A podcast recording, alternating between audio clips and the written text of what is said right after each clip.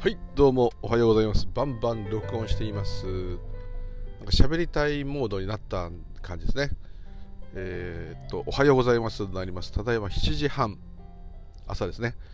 えー、おはようございますっつって7時半っつって朝じゃなかったら大変ですね。あでもあるね。水商売の方とかね芸能人とかねありますね、えー、今日は令和5年2023年。これ本当にこういうの忘れるからねこれ言うのいいですね、えー、2月の222今日。お昨日大守備で今日ゾロ目じゃんっていう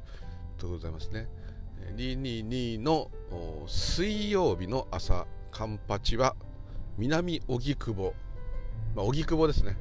の近くでございます。ちょっとアウディに譲ります。どうぞ。はい。いえいえ。ご丁寧に恐縮です。おアウディ S3 じゃん。かっこいい。おじさんは素敵。つってる自分の方が年上かもしれないことは悲しい。あまあいいか。はい。っていうとこで朝からおっさんの声。しかもいがらっぽい。今年は花粉症にまだならないぞ。え生きとし生けるもの生きとし生けないもの全ての縁起しかないんだからもうどうしようもないからうまいことみんないなしてください。というところでムーリュウリュウでございます。よろしくお願いします、というところで、えー、まず越代さんと LN さんのライブ、えー、昨日宣伝した入れたってあれを切った頃に終わってるんですけどね。アーカイブ残ってますね、えー、スタンド FM の FM の方で残ってます。非常に、えー、面白くて、えー、私その時ちょっと仕事中でねスマホの画面はねチラチラ見ることができるんですけど何、えー、ていうんですかね、えー、見れてもですね、えー、なんせスタンド FM って FM ラジオっていうかね、まあ、実際ネットで流しあのラジオのアプリでみんな喋ってるもんですからそこにあのコメントでね画面に文字を入れることできるんですねただしその喋ってる人たちの声が聞こえないと、ね、コメントバック打ちまくる人がいればあ今こういうこと話してるのかなって推測つきますけどあのちょっとね参加しづらいと。いうのもあって悲しく音は聞こえないから字だけですっていつものパターンで。前も確かこれで結構参加して相手の声を聞かないまま文字で、えー、確か越代さんがどなたかドライブやってる時か越代さんが、えー、ぼっちライブの時だったかな。とか突っ込んで入ってってすごいそうすると一応1対1であれば相手の声が聞こえなくてもこう向こうも文字で打って チャットかそういうことでですね。残念だったんですけど聞いてみたら非常に面白くてまだね全部聞けてないんですけども非常に面白いのでぜひ聞いてください。あのエレーヌさんのチャンネルの方にアーカイブ残っております。スタンド FM というアプリアプリがなくても今聞こえるんですけどあと私の方のえポッドキャストの方で言えばリンクから飛んでいただければ、えー、こう英語の頭文字でね L と N と入っている LN さんとこポチッとやるとどうにか聞けると思います。はい。よろしくお願いします。って宣伝してもあれですけどね、えー、と越代さんの美女2人の対談ですね、はい、内容が美談かどうかは別です、はい、あでもまあ美談ですね。はい、えー、面白いですね。ツッコミどころ満載だったんですけども残念ながら参加できなかったのではい。という感じでございます。というところで今日は、えーまだレターがねもう一つありがたいことに頂いてですがちょっとこれね勉強しないとっていうか勉強して喋ってもしょうがないとあるんですけどあまりにこっちに知識がないとねまたやばいんで、えー、ちょっとねなんとなく見てからということです。いません。ちょっとお時間をいただいて、えー、昨日ですね、まあ、仕事場で、え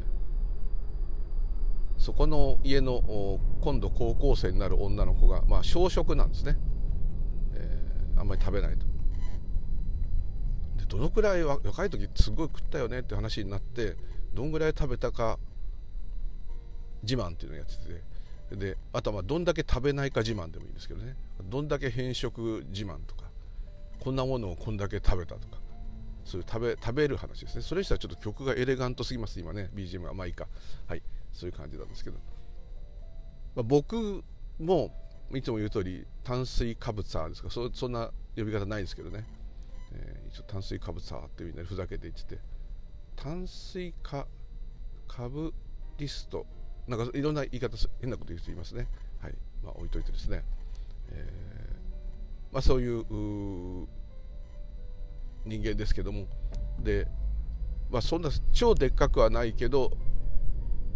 まあ、平均よりは体が大きいのでで丸いのでですねこう見るからに食べそうって。お酒飲めそうって言われるんですけどお酒はね全然飲めないんであれなんですけどあのそうなんですね。食べるのはもう大好きで。いまだにこんなねもうアラカンになったにもかかわらずですねいまだによほど前の晩夜中に何か食べたとかしないと食べる夢見たりですね。今日もそうですけど昨日も夕飯が確か遅かった9時半とかだったのにもう6時に起きた時にうわお腹すいたって朝一で思うと。でこれで朝胃がおかしいとかなんかお腹が空かないってもしくは何にも食べられないってなったらもう相当具合が悪い時なんですね。ま大概、えー、こう朝起きた時はお腹が空いていると。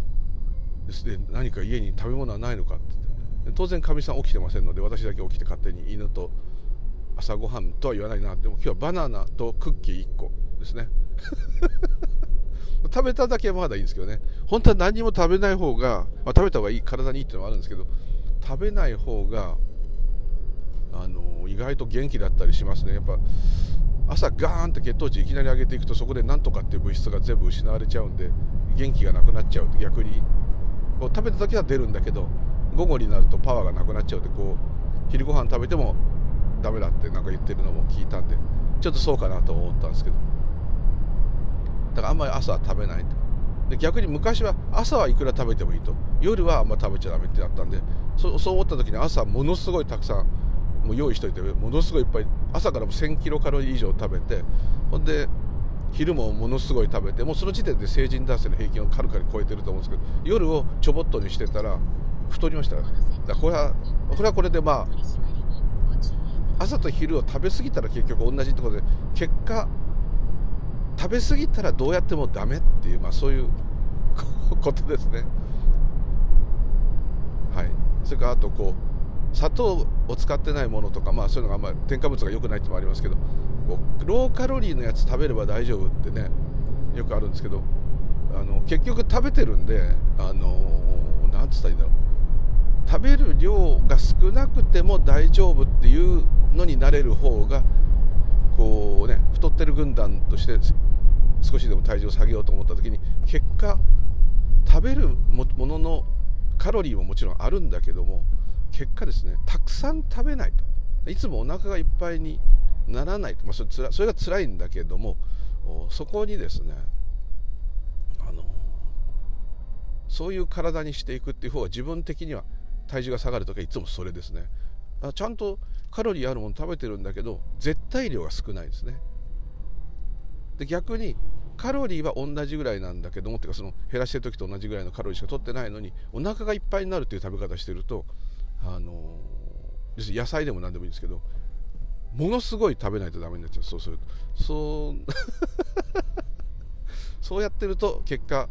食べたい食べたいって気があるからかもしれないですけど体がそういう状態なのかもしれないですけど丸くなりますね。なんかこう要するに体重が下がらないというわけです。こんだけ頑張ってる間に下がらないもちろん運動とかもありますけど結果量が少ないのがいいんじゃないかなってね自分はね自分の結論では至っております。で別に今日はダイエットの話をしてるわけじゃなくて、えー、どんだけ食ったか自慢って。いろんな私の周りにはこう、まあ、運動部ですごいやつもいたりですね。もうで自分はすごく食べる方で小学校の時6年間は多分ですね1年から6年の間でクラスでは絶対一番、まあ、一時ね高取君という子がいて、2位になった時ありましたけど、あのー、学年であとだろう私の時あの子供が多い年代なんで7クラスとかあったんでマンモス小学校だったんですけどうんその学年で1位ではないかもしれないけど、まあ、2位とかね1位2位っていう感じで給食のおばさんも全部前も言いましたけどもう覚えられてると。あの子はいつもみあのおかわりがなくなったっつって給食作ってるところへこうさらに在庫はないかっていう確認に来るっていうのもあったんですけどそれでよく覚えてると。それで「あるよ」とか言ってなんかもらったりねしてたんですけどどんだけ飢餓やねんって。まあ、そういう恥ずかしいからやめなさいと親には言われてたんですけどね、はい、一つはですね給食が好きだったんですね。でこれはいやうまいっていうのもまあ多少あったかもしれないけども多少とかもあったんでしょうけどあのあと苦手なものが食べられるようになったのも給食のおかげっていうのは多々あるんですけどもあのあれですね。多分ね一人っ子だったからかもしれないけどもあのこうあと家だとこう、まあ、一人っ子の方だけ限らないけど分かると思うんですけどこう食事してると親2人と食うじゃないですか。そうすると、まあ、いろんな、ね、勉強のことでも何でもいいけどいろんなことでこうずっと叱られながら食べるっていうのかな叱られながらっていうそこまで、まあ、そういう厳しいお家のとこ今仕事で行ってるんでそんなに親親2人で子供を叱り続けながら食事しなくたっていいじゃんってこうちょっと思うお家とかあるんでそこまではすごくないけどやっぱ何かしら小言を言われながら食べるっていうただ楽しく食べるってことはまああんまないと。で食べ方でも何でも注意されてとりあえず何か何かしら文句をつけられてそ2人にこう見張られて食べるっていうねちょっと刑務所じゃないけどそういうような感覚がなきにしもあらずだ今思えばあったんですけど給食だとこう大勢でみんなでワイワイ食べるともうこれがもうこれが楽しかったんですね。ボーイスカウトでも何でもそういう行った時はみんなで食べるってこれがギャッハッハみたいなねちょっとこう原始人に戻ったような嬉しさがあったのかもしれませんね。はい。それも手伝ってとにか給食が好きなんです給食で食べるのが好きお弁当でもいいのかもしれないけどそういう人間だったんですよそこでまあ鍛え抜かれていったんですけどもで中学高校も多分学年で1位か2位でもまあ高校生になるともうねダメだったと思うな。学年で56番だったと思うな。うん、まあ、すごい人出てきますからだんだん。であの大食いチャンピオンとかああいうのに出るようなレベルの人たちっていうのは必ず1人か2人いてそれはもう別なんですよ。それあのイカ水なのか知らないけども何て言ったらいいんだろう。もうただひたすら食べてないそういうちょっとまあ病的っていうそういう方いるんですね。あのテレビに出るああいうちょっとギャル曽根風な人って。そういう人ちょっとずるずるってことはないんだけどそういう感じではいかないわけです。だ食べたらやっぱ苦しいしお腹いっぱいになるしひーってなる中ではそういう順位と。勉強がそんぐらいだったらよかったんですけどね本当ね。そういう感じで。特に炭水化物が好きなんですね。ご飯が一番好きなんですけどね。今でもそうなんですけど、まあ、そういう。じゃグルテンフリーじゃんってそそういうレベルで済まない。でもグルテンがどうのとかいう話じゃないんですけどね。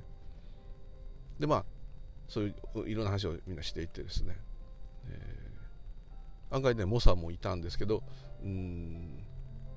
で自分がいろんなそういう大食い大会をやったことがあるってことはみんなないんですね。私これ大学生になってもですねいろいろそういうまあ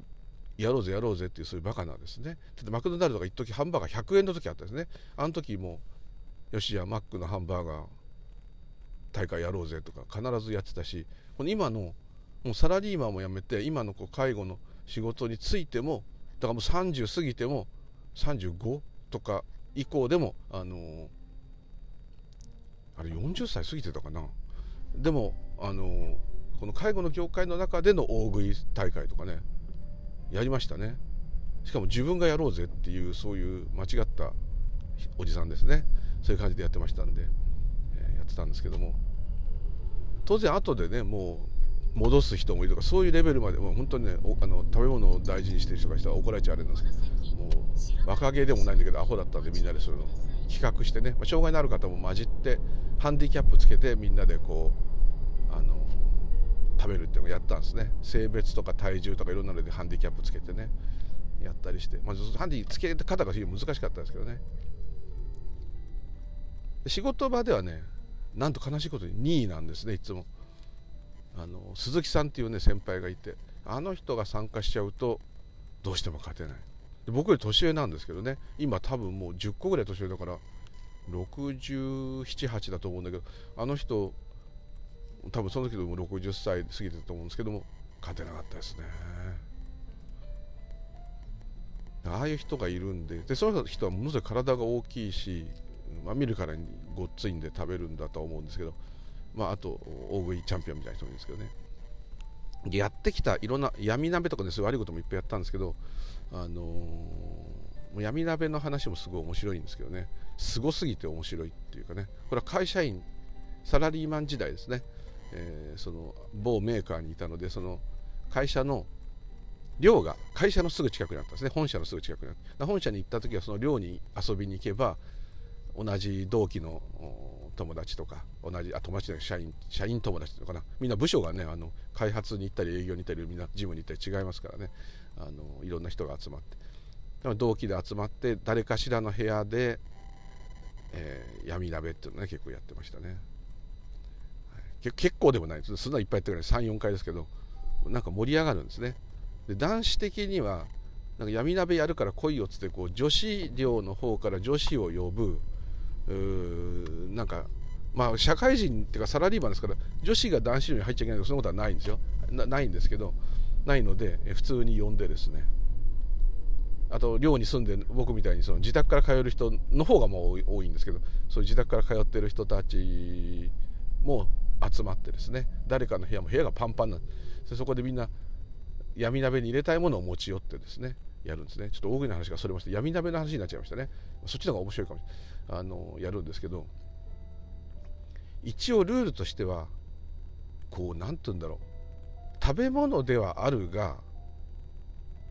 それを入れたらもう壊滅するっていうような食べ物あるじゃないですか。それはダメよと。いうことでどこまでの線引きか。例えば薬はもちろんあれなんだけどでも例えばせいろがんをですねザーって何瓶も入れちゃったらそれも食べられないじゃないですか。まあお腹がね痛くなっても自動的に治るかもしれないですけどそういう問題じゃなくて そういうのはダメよと。あとこうバファリンとかね痛み止め薬風邪薬はダメよと。基本的に薬はやめようぜっていう話になったんですね。あと前その前の大会の時もあった闇鍋大会の時にあったんですけど歯磨き粉歯磨きを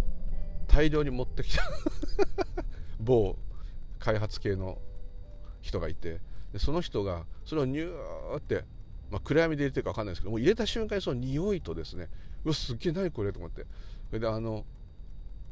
歯磨きでも種類あるじゃないですか。あのなんだっけあのいろんな色になってるやつ。あの虹みたいになるやつ何でしたっけ？出しただんだん後半混ざっちゃうとあれだけど出した時にこう青と白と赤とみたいになるやつ。なんだっけ？ななストライプなんだっけ？あれをニューって太いやつ1本ヌーって上に入れたんですね。でそれまではなんとなく食べ物っぽい匂いがしてたのが一応ね基本的に最初にちゃんと出汁を取って普通の鍋をするっていう体でそこに投入していくんですね。ですけどもそれ入ってガードハロー違うねそれ入れた瞬間になんかもうなんかすぐやべえ歯磨きの匂いしないとかみんな言い出してこれダメでしょうってなってまあ、入れた人が責められるっていうねすごい悲しい結果になってそういうのもあんまやめようぜっていう、まあ、こういう感じだったんですね。でその中でも一番のくせ者が、まあ、今一緒になってしまいましたうちのかみさんが、まあ、会社の後輩でいたんですけどあの人がですね、まあ、元ヤンのせいもあるけど一番凶悪なすごくそういうのド S なんで考えてすごい仕込んでくるんですね。でそれを突っ込まれて大体みんなダウンしてたんですけどね。まあ、闇鍋の面白いなんです入れたては入れたものがはっきりとしてるんで誰だよこんなの入れたんでこうなるじゃないですか。ところがままともなものも入れるんですよ。だってまともなもの1個も入れなかったらだっていくら出しと取ったって歯磨きしか入ってなかったらそんな歯磨きだし汁なんて飲めるわけないじゃないですか。だから一応お肉とかお魚とかうん普通のお鍋に入れるものがあってそこに誰々さん今投入しますとか言って投入してください。一斉に言って煮ちゃうともうなんだか分かんなくなっちゃう。なので一応そういうルールでやっていくんですね。その時に歯磨き入れたら匂いがバーッと暗闇でも分かるし、まあ、真っ暗闇にはしてないんですけど、まあ、見えないような感じで。でうわースースーするみたいになるじゃないですか。だけどもあのー、なんつうんだろう。どうしても気持ち悪いものってやっぱこうあるんですよね。例えば草屋の干物まあ干物を普通に鍋に突っ込むと火が入っちゃえば食べられるんですけどなんとなく入れた時にその香りがね誰か確かにししゃもかなんか大量に持ってきて入れて別に鍋だから食べられてみんな食べられるけど、うん、なんかねっていう そういう人とかあとすごいああいうブランデーみたいのをこうドバドバ入れちゃってもう入れてる時分かるんだけどうわーって。で合わないんですよね。なんかだしとブランデーって。でなんかこうまずとか大体まずってなるんですけどね。でこういろんなもの入れてて。でまあド S のうちのかみさんがやったのがなんか発火は反則で発火っていうかスースーミント系は反則だよねっていう歯磨き以来みんな反省しててそれを逆に知ってたもんだから歯磨きじゃなきゃいいんでしょっていう言葉で大体みんな分かったんですけどあの油揚げで巾着作るじゃないですか。あの中にフリスクをもう何箱も入れてあるわけですよ。でそれ一瞬ちらっと見えたりするとあなんかあその揚げの中に辛いもんでも入ってるのかって大間違いフリスクなんですよ。で揚げってこう外に匂いがすぐ出ないもんだから分かんなくってあと中まで水がお湯がちゃんと入ってないとフリスクも溶けてなくてあんまり。それでそれを巾着を取って面白がってかじった人のこう辛くもないし、えー、特殊な味がしない代わりに口中に広がる驚異のフリスクの爽快感がものすごく気持ちが悪くってなんか食べた人がうわーって言ったからみんな辛いの？辛いの？ってみんなこう聞くんだけどこれはダメだとか言って。だんだんみんなその人の口からの匂いっていうかもう強烈な香りまた来たよミント系だやべえとか言って。これフリスクフリスクの一番しかも黒い箱のやつみたいなね。そういうのに仕込んでくる鬼のような人でしたね、はい、でこの闇鍋の面白いのは遅れて仕事で遅れてくる人とかもう全部闇鍋ほぼ終わってみんな飽きちゃってでなんか他のもの食べたりだらだらしゃべってる食べってる時にですね後半に「ごめんごめん遅くなっちゃった」っつって来た同期の子とかが「闇鍋面白いから一口食べてみたい」もう散々みんながつついた後ですよ。もう全てのものが溶け込んだあのありとあらゆる食べ物が溶け込んだあのもうこう原型をとどめなくなってるようなやつ。煮詰まった状態です。で毎回そうなんですけどね。ハッカージはね若干残っちゃってるんでスースーするとは言うんですけど第一声が同じ。これはね謎。そのつゆをこうちょっとすすった時にあ基本ベース味噌ってみんな言うんです味噌入ってないんですよ。必ずまあその毎回そうですけどあ味噌仕立てとかねみんな言うんですよね。味噌入ってないです。え嘘絶対味噌の味がするよって。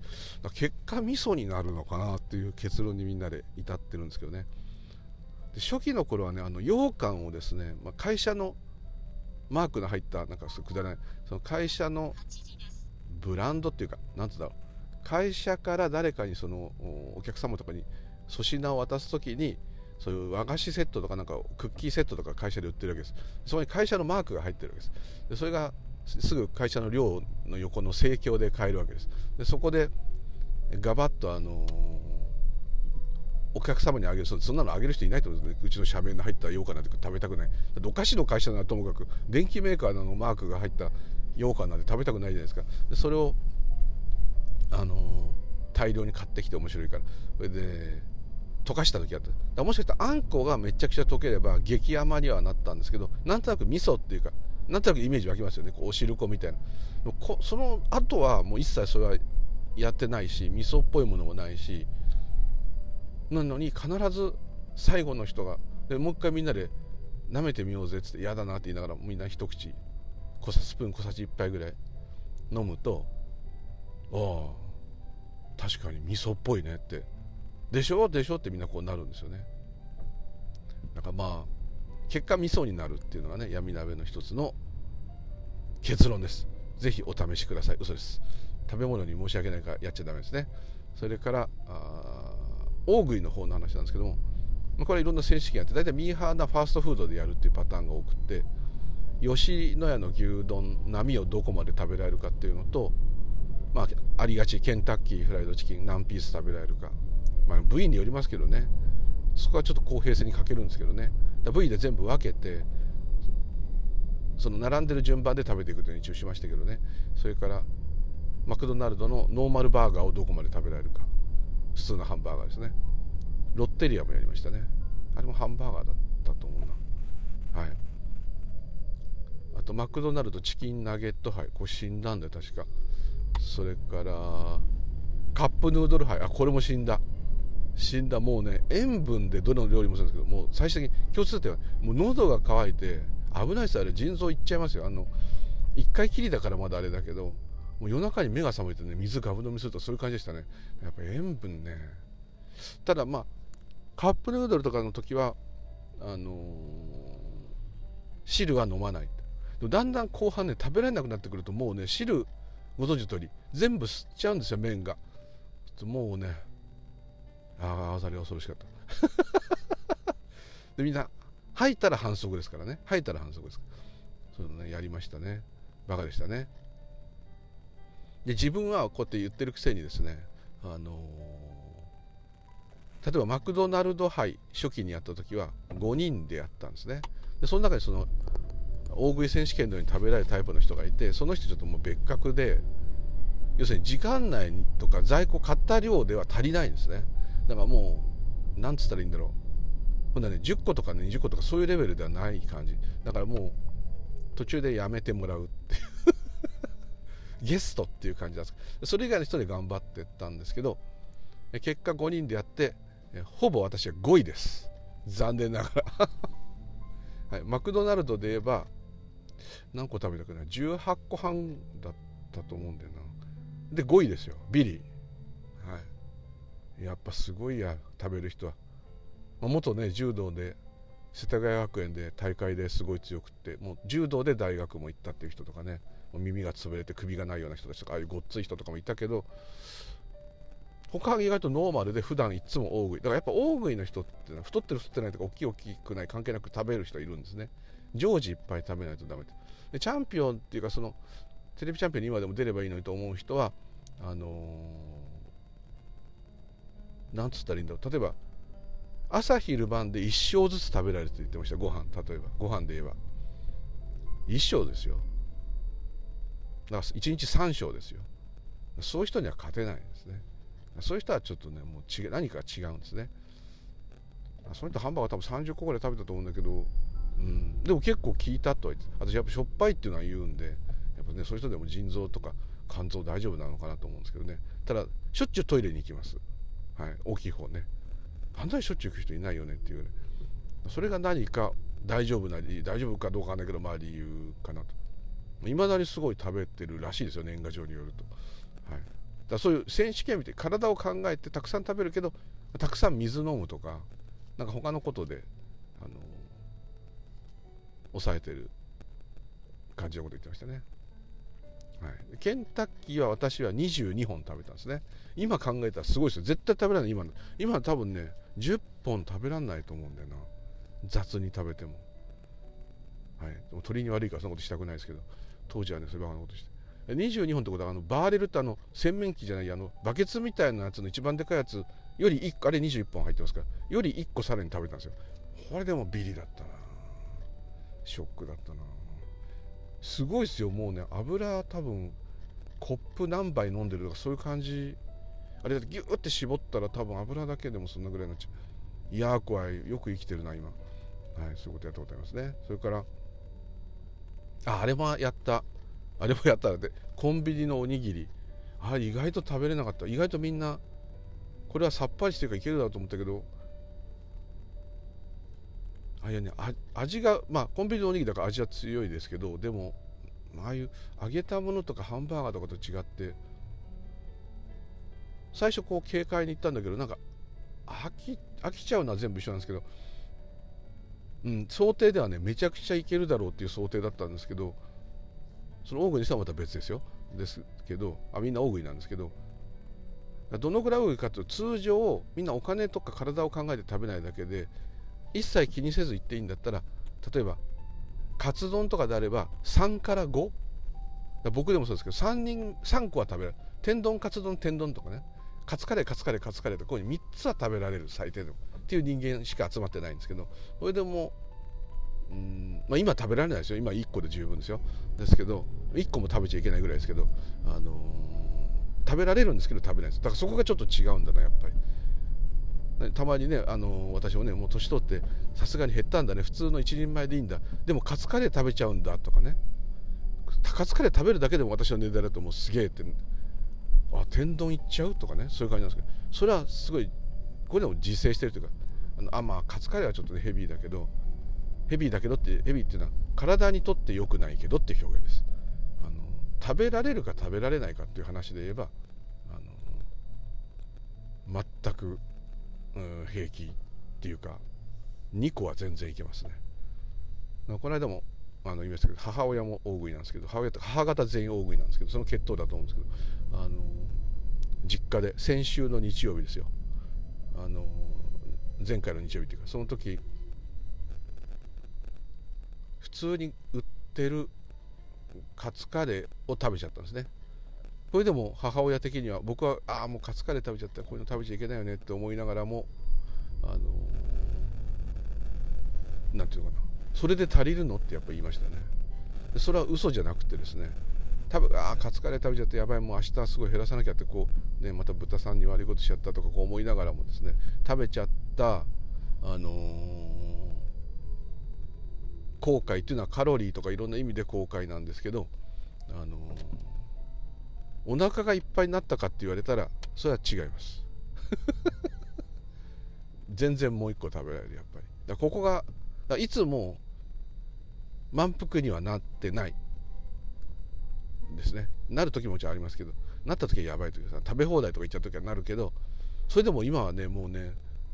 普通そんなに食べないのかな？って聞いたら普通の人はそこまで食べないんだって言うんだけど例えば帰り車で食べ放題行った時に帰りに運転がもうできないっていうか結局するんですけどもうね吐きそうって言いながら運転するそこまでやっぱ食べないんですねみんなね。そんなになっちゃいけないんですね。だからそういうのが当たり前だと思って生きてきたからあのー、ねこう毎回もう動けないとかねもうこれ以上食べたら死ぬとかそういうとこまで、まあ、親も食べさせたいのかそれ親もそれが常識と思ってるのか毎回こうあと残しちゃいけませんっていうのがあったからもうなんつうんだろう子供の時からこう辛くて食べれなくてやばい怒られると思うからこう口に入れてね水で一緒に飲むとかそのぐらいまで頑張って食べたんですね。そしたらどんどん食べられるようになるに決まってますよね。あの元がノーマルだったとしてもそういう傾向ねあったなと思って。残すのって必ずこう言われるからあのいや大丈夫ですっつってこう食べてた記憶がありますね。あと外でなんか学生とかになると外でなんか友達と食べちゃうじゃないですか。食べちゃって帰ってきてそしたら外で食べて夕飯が食べれないならもう夕飯食べれないって先に言いなさいとか怒られちゃうからあの無理して夕飯も食べるわけですよ。全然。何にも外で食べてないよみたいな体でね。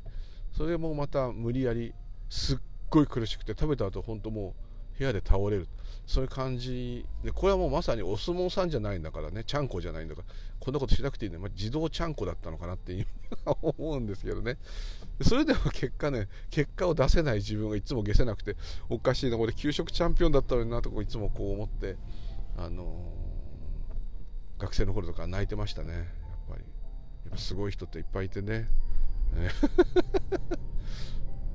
ダメですね。ただまあうん。食べるのがいまだに大好きで。でもだんだんこう変わってきてねおかずっていうより炭水化物がいいっていうね。したんですけどでも炭水化物も取ったらダメって今ねそれ流行ってますから。ダメっていうかあんまり食べちゃダメって。だから結果あ野菜を中心にとこう思うんですけど炭水化物ゼロで野菜でいこうとかこう思うんですけどそうするとねあのとんでもなく野菜が食べられるわけですこれがまた。もうほんとすごいねあの値段になっちゃう下手したら。レタスだと毎回1個とかね。そんな食べちゃいけないんですね。もやしだったら3袋とか。こういう感じになっちゃうんだよね結局。ダメなんですね。例えばだから焼きそば作ろうと。焼きそばもう食べちゃう本当にいけない1個は食べちゃおうと。焼きそば麺普通普通1個だろって言ったら、まあ、そこは置いといてですね。1個食べるのに足りないからもやしとかキャベツとかめちゃめちゃ入れようと思うとそれもうねでっかいあの大きい2 8センチ超えのフライパンでも深いやつでも炒められないんですよ。あの野菜が多すぎて。それでなんとかこうね火が入ればくたっとなってくるしあとちょっとお酒とか料理酒とか入れてこうくたっとさせてってかないともう麺入れられないと。ほぼ麺じゃなくてほぼキャベツともやしになるんですけどこれでもやっぱね食べてる時は満足感とかねいっぱいわしゃわしゃ食べなきゃいけないから食べた感じはあるんだけどうんすぐお腹すく これはやっぱこの母方全体に共通するあれですね。みんなで食事行ってああお腹いっぱいっつってお店から出た時に次何食べるっつってメニューを見るとかそういう感じの人たちですからね。次って次来た時ですよ。今その後食べるわけじゃないですけど。そういう人たちですね。だから、うん、父方は全然違うんですけどね。そこは母方もらっちゃってそこは父方の方が良かったんですけどね。こうダメなんですね。だからまあなんか闇鍋の話から大食いの話なって変なんですけど。よく分かんなくなりましたね。あのまあただまあ全部急にスピーチに持ってったってダメですけど。うん。そういうバカみたいなことも自然に起きてるのかもしれないけどうん。今やっぱそういうものが